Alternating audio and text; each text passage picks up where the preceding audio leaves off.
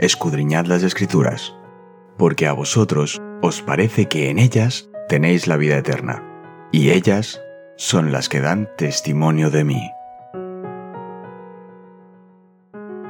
Es momento de nuestro encuentro con Cristo.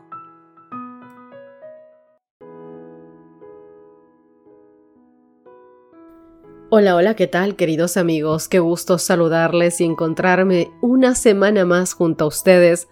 Gracias al Señor, gracias a su bondad, a su gran misericordia, y empezar un tema más en el estudio de este trimestre. En esta ocasión, esta semana vamos a ver los engaños finales de Satanás.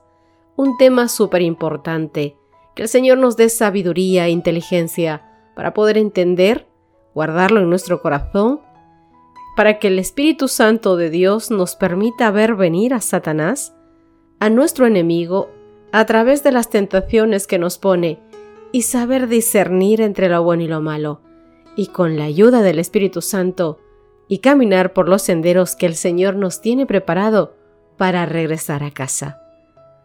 Nuestro texto base de esta semana lo encontramos en Juan capítulo 17, verso 17 la palabra del Señor dice, santifícalos en la verdad.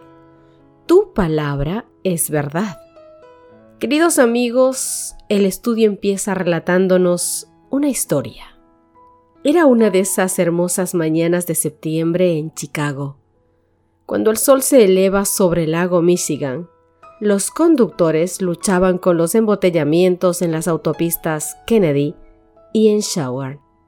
Y los niños se dirigían a la escuela, comenzó a aflorar una historia escalofriante que infundió miedo en el corazón de los habitantes de Chicago.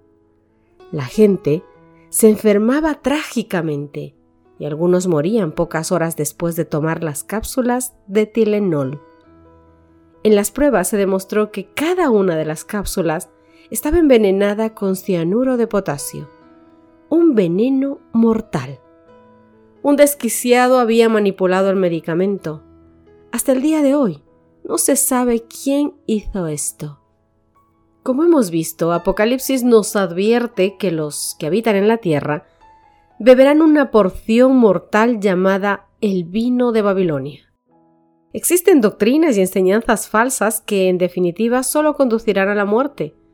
Sin embargo, el mundo no está desprovisto del antídoto.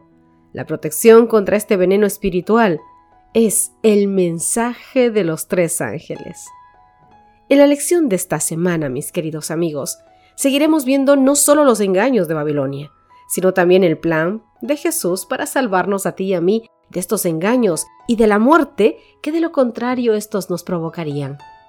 Hoy comenzamos con el título El camino que al hombre le parece derecho. ¿Sabes que en el contexto del tiempo del fin Jesús pronunció una poderosa advertencia? Y esta se encuentra en Marcos capítulo 13, verso 22.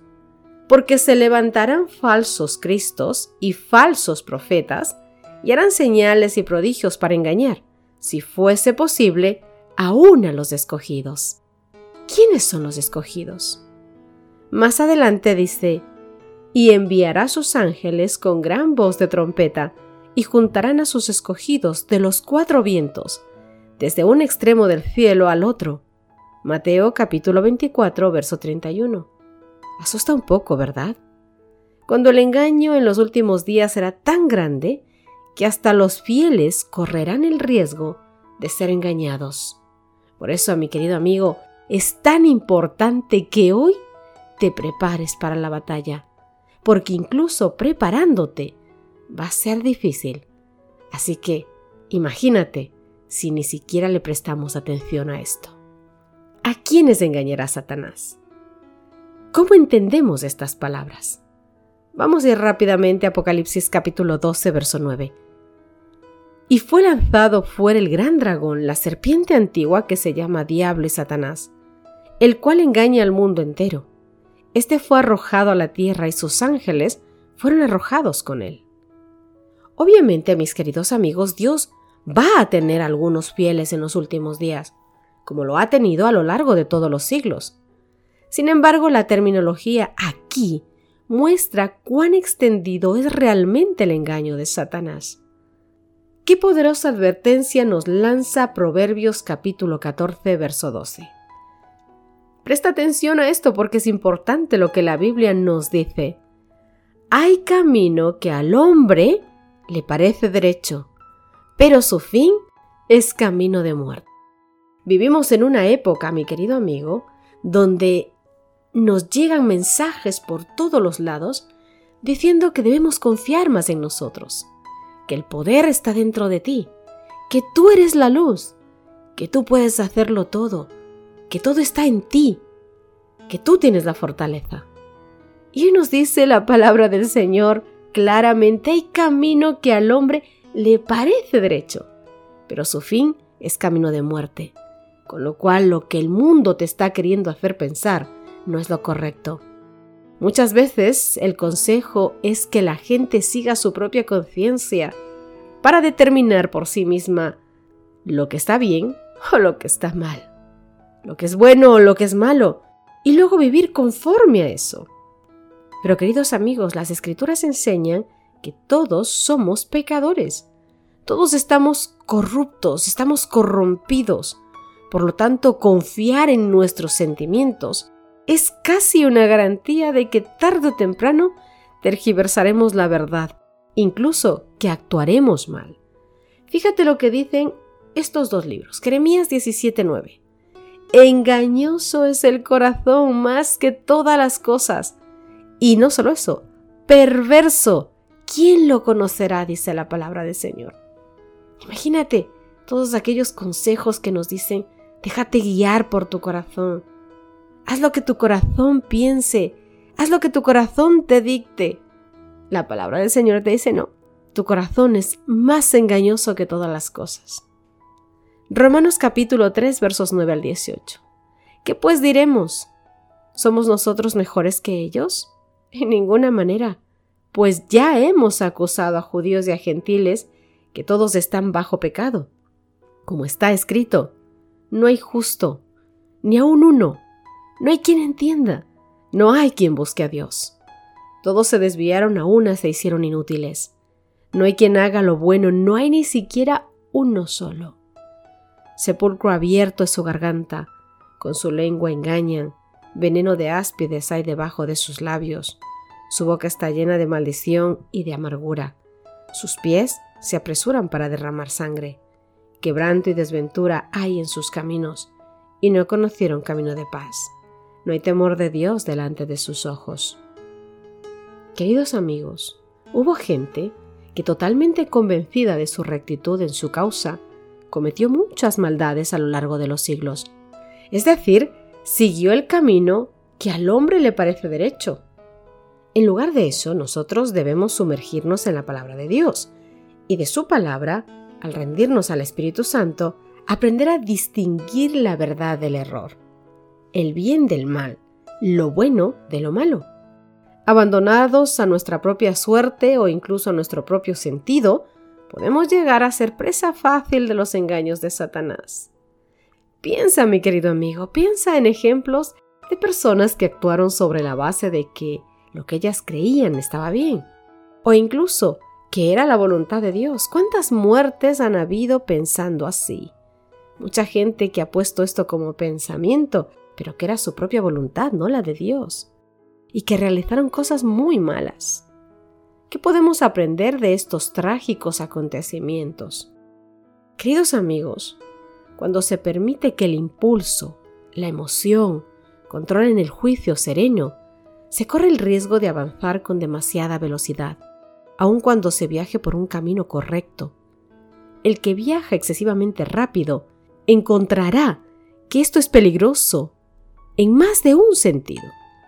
Puede ser que no transcurra mucho tiempo hasta que se salga del camino correcto para introducirse en una senda equivocada. Ni una sola vez debería permitirse que los sentimientos dominen el juicio.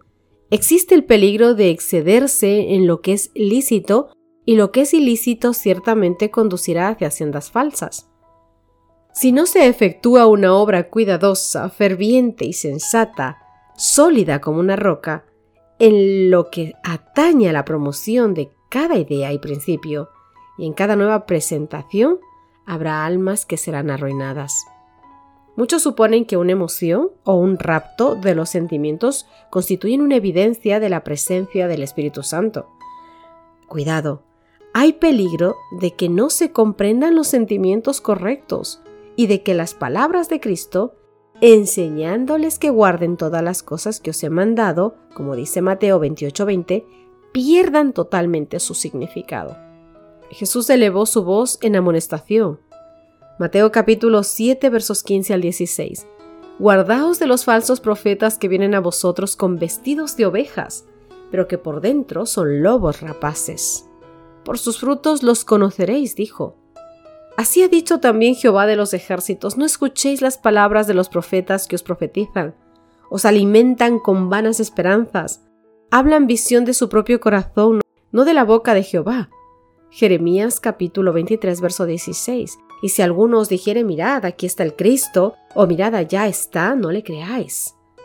Porque se levantarán falsos Cristos y falsos profetas, y harán señales y prodigios, para engañar, si fuese posible aún, a los escogidos. Mas vosotros, mirad, os lo he dicho antes. Dios no le ha dado al hombre la libertad de apartarse de sus mandamientos. El Señor había declarado a Israel su pueblo, no haréis cada uno lo que os parece, sino guardad y escuchad todas estas palabras que yo mando. Deuteronomio capítulo 12, verso 8 y 28 lo dicen. Al decidir sobre cualquier camino a seguir, no hemos de preguntarnos si es previsible que de él resultará algún daño, sino más bien si está adecuado o no con la voluntad de Dios. Porque como nos dice Proverbios capítulo 14, verso 12, hay camino que al hombre le parece derecho, pero que su fin son caminos de muerte. No puede darse, querido amigo, mayor evidencia del poder engañador de Satanás que el hecho de que muchos que son dirigidos por él se engañan a sí mismos con la creencia de que están en el servicio de Dios. Cuando Coré, Datán, Abiram se rebelaron contra la autoridad de Moisés, creyeron que solo se estaban oponiendo a un jefe humano, a un hombre como ellos mismos. Y llegaron a creer que estaban realmente haciendo la voluntad de Dios.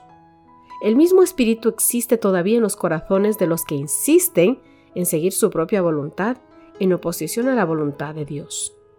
Oremos, mi querido amigo, cada día para que el Señor nos dirija con su espíritu. Hoy te invito a orar conmigo. Querido Señor que estás en los cielos, perverso es nuestro corazón, pecado hay en nuestras vidas, nada bueno hay en nosotros.